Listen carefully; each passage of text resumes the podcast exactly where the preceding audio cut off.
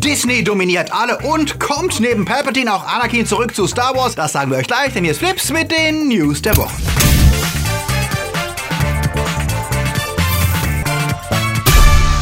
Die Themen der Woche. Star Wars Serie abgesetzt. Eddie Murphy goes Blaxploitation. PlayStation 5 Gerüchte. Robocop raus. Keine Chance für Lobo und Familienhorror macht Spaß. Flips wird im August unterstützt von unseren Flips Guardians. Marc-André Schreiber, Toni Barth, Sterntor 1, Derby, Nanoska, Dark System, Sepp Kerschbaumer, Gerd Waslöpe, Akoya, Anja Scholz, Daniel Schuh, JFK Faker, T-Unit CB, Konrad Moore, Alter I und Wir, Silko Pillasch und Luca Kamens. Ein großer Dank geht auch an unsere Flips Junior Guardians. Vielen Dank für euren Support. Wenn euch unsere News gefallen, dann drückt auf den Abo-Knopf. Und für News unter der Woche folgt uns auf Twitter, Facebook oder Instagram. Ach ja, auf Instagram sind wir kurz vor den 4000 Subscribern. Also wenn du uns helfen möchtest, die Zahl voll zu kriegen, dann wäre jetzt ein guter Zeitpunkt, Flips auch dort zu folgen. Bong Joon-ho geht als einer der spannendsten Regisseure Südkoreas, der auch international für Aufsehen gesorgt hat. Mit Filmen wie dem genialen Snowpiercer oder Netflix Orkia ist er auch vielen deutschen Zuschauern bekannt geworden. Im Oktober startet sein neuer Film Parasite und der neue Trailer für den Film sieht sehr interessant aus, denn die Story um eine abgewrackte Familie, die sich bei einer reichen Upper-Class-Familie einnistet, ist nicht so simpel, wie man das am Anfang denken mag. Wie in Snowpiercer mischt sich hier auch wieder soziale Satire mit Horror- und Thriller-Elementen und das macht zumindest mich sehr neugierig auf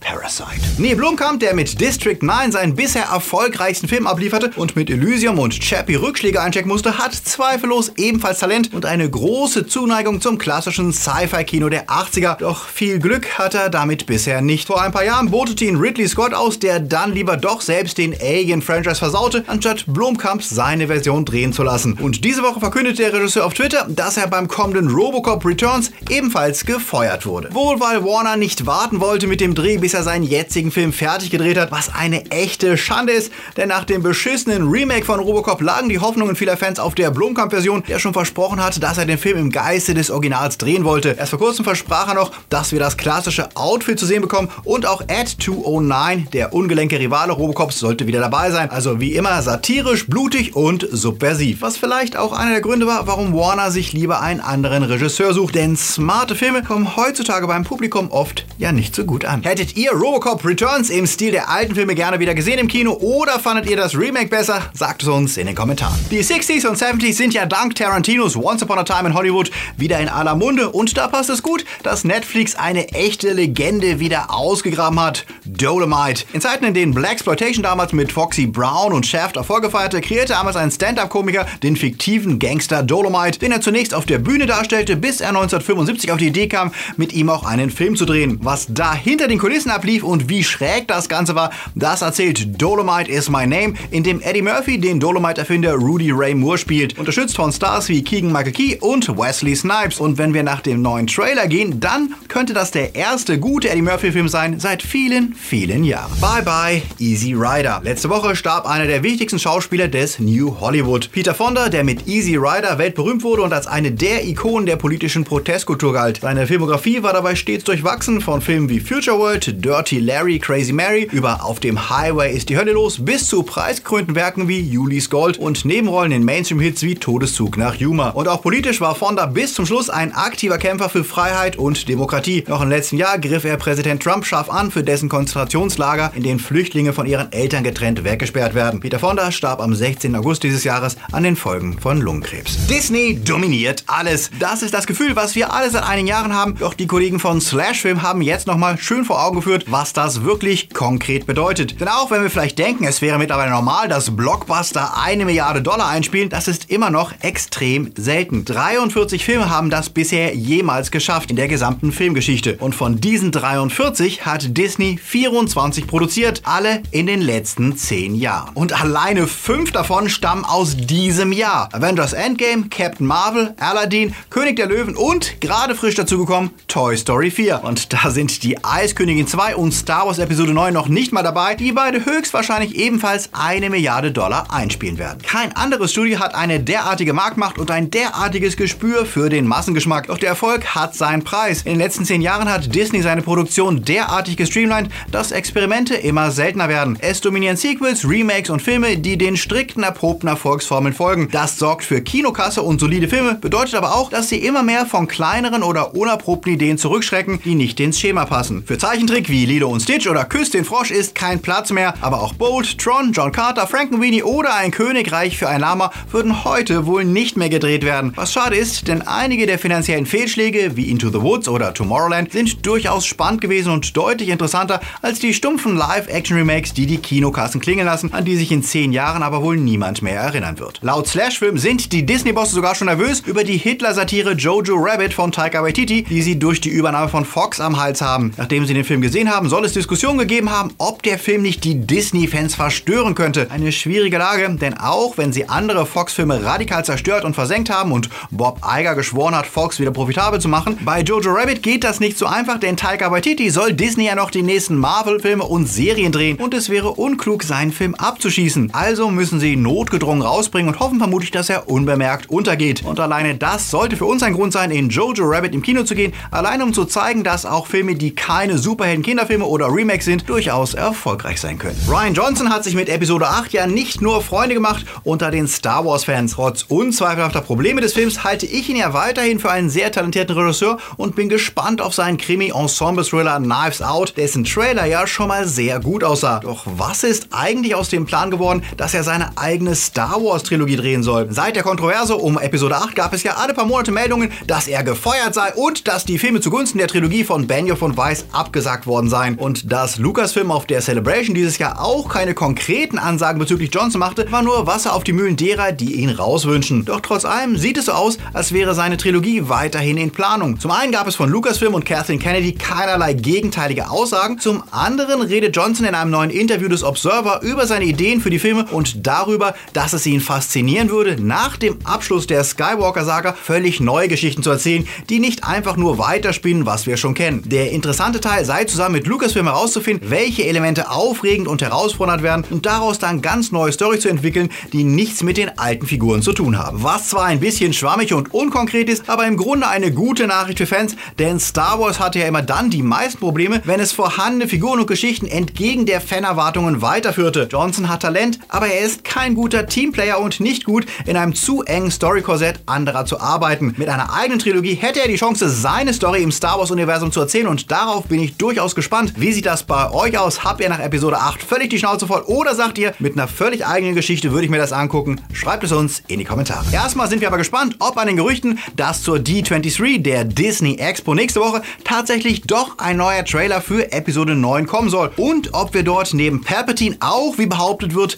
Anakin Skywalker mit der Stimme von Hayden Christensen wieder hören werden in einer Visionsszene von Rey. Gerüchte, dass Anakin wieder auftauchen soll, gibt es ja schon lange und deswegen sollten wir auch diese Gerüchte mit Vorsicht genießen, die die Theorie aufstellen, dass Lukes Machtprojektion in Episode 8 ihm von der Stimme Anakins eingeflüstert wurde. Dass irgendjemand ihn dabei geleitet hat, ist allerdings unstrittig. Die offizielle Romanversion des Films erwähnt eine Stimme, die Luke innerlich hört. Bisher wurde allerdings vermutet, dass sie zu Obi-Wan gehört, was uns auch gleich zum nächsten Gerücht bringt, denn ebenfalls unbestätigt ist, dass Ewan McGregor als Obi-Wan zurückkehrt. Nachdem nach den Solofilmen ja erstmal alle Spin-offs gecancelt wurden, soll es jetzt Gespräche zwischen Lucasfilm und McGregor für eine sechsteilige Obi-Wan-Serie für Disney Plus geben. Dass McGregor mit Disney arbeitet, ist wohl sicher, allerdings noch nicht für welches Projekt. Also das muss nicht zwingend Star Wars sein. Weswegen wir auch da mal erst abwarten und dann weiter mitspekulieren. Serien und wir bleiben noch etwas bei Star Wars endet. Zumindest die optisch an Anime angelehnte Serie Star Wars Resistance wird nach nur zwei Staffeln eingestellt. Der diese Woche veröffentlichte Trailer zur finalen Staffel verspricht einen düstereren Tonfall und einen erzählerischen Abschluss für die Resistance-Truppe um Cass und Co., der von Poe Dameron rekrutiert wurde. Während Staffel 1 ja direkt vor Episode 7 spielt, erzählt Staffel 2 Ereignisse, die parallel zu den letzten Jedi abliefen und schafft es vielleicht ein paar Plotholes aufzufüllen und den Übergang zur Episode 9 vorzubereiten,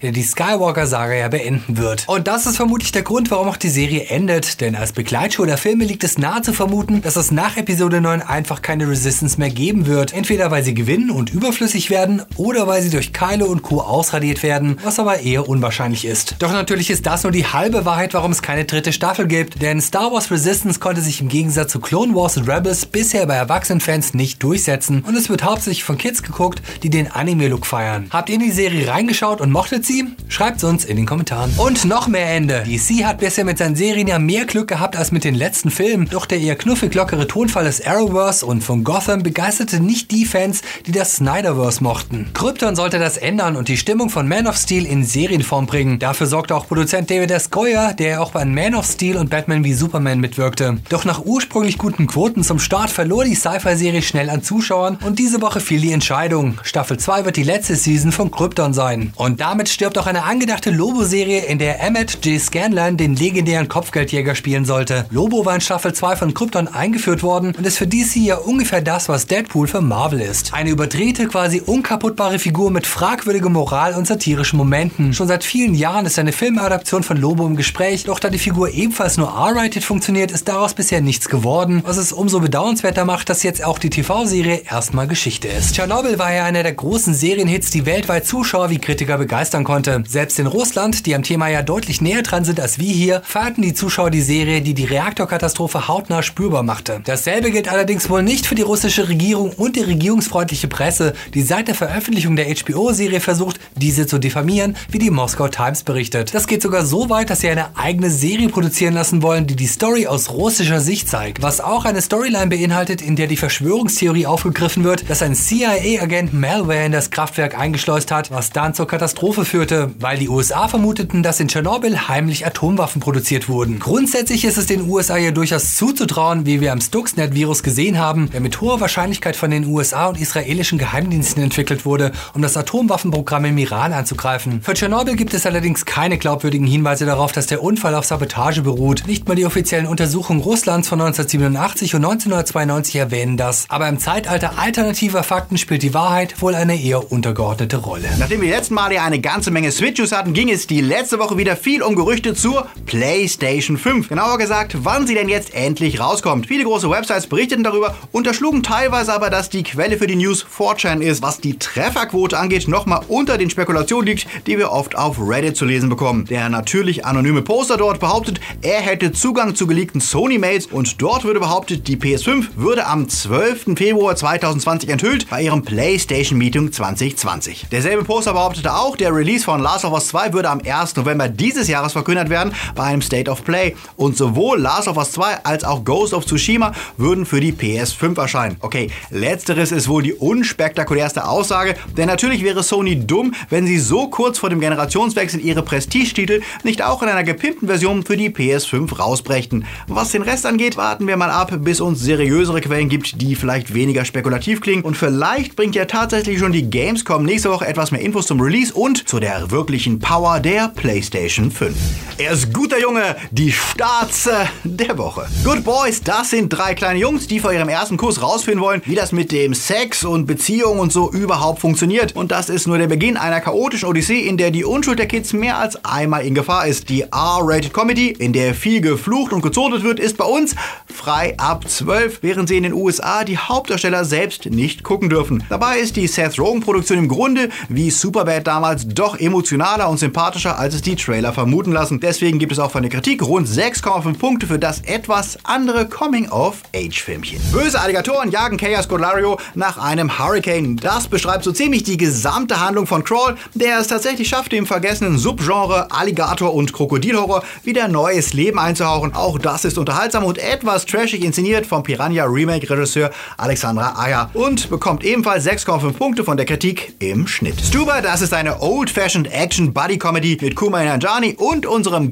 Guardians-Helden Dave Bautista als Uberfahrer und Cop, die als ungleiches Paar in eine Gangster-Story geworfen werden. Bautista zeigt dabei, wie er mit Wonne sein Macho-Image parodiert als knallharter Bulle, der seinen linkisch-nerdigen Fahrer in den Wahnsinn treibt. Ich hatte viel Spaß mit dem Film, der sich tatsächlich anfühlt wie die guten Buddy-Cop-Filme der 90er Jahre und trotz allem Spaß teilweise auch überraschend blutig und brutal werden kann. Irgendwo zwischen Kopf über in die Nacht und Last Boy Scout konnte mich der Film überzeugen und bekommt von mir dafür solide 7 Punkte. Die Kritikerkollegen sind gespalten und deswegen reicht deren Schnitt für Stuber nur für 5 Punkte. Schade eigentlich, geht trotzdem rein. Verpasst keine News, auch unter der Woche und folgt uns auf Twitter, Facebook und vor allem, wie gesagt, auf Instagram, denn dort gibt es auch regelmäßig unsere Stories, wie letzte Woche unser Besuch im Filmpark Babelsberg. Außerdem, wie gesagt, es fehlt uns bei Insta nur noch knapp 150 Leute, damit wir die 4000 Follower erreichen. Also wäre jetzt ein super Moment, uns dort zu abonnieren. Wie immer, wenn euch Flips gefällt und ihr uns supporten wollt, was jetzt im Sommer noch wichtiger ist als sonst, klickt euch auf Patreon und macht mit oder lasst uns per PayPal ein einmaliges kleines Trinkgeld da für Eis, Cola, Kino oder die Miete. Hier sind die Namen unserer Time Lords, die uns schon monatlich supporten und damit genauso wie die Guardians, Junior Guardians, Padawans und Patronus mithelfen, dass wir diese News und den Kanal überhaupt seit über zwei Jahren machen können. Danke an euch alle. Wir sind beide gerade etwas angeschlagen durch das Wechselwetter und erholen uns jetzt erstmal etwas am Sonntag und spielen Uncharted, denn jeder sollte Uncharted spielen oder andere coole Filme, Serien und Games genießen. Also habt Spaß und seid nett zu anderen, auch wenn sie andere Popkultur-Dinge mögen als ihr selbst. Bis nächste Woche. Läuft.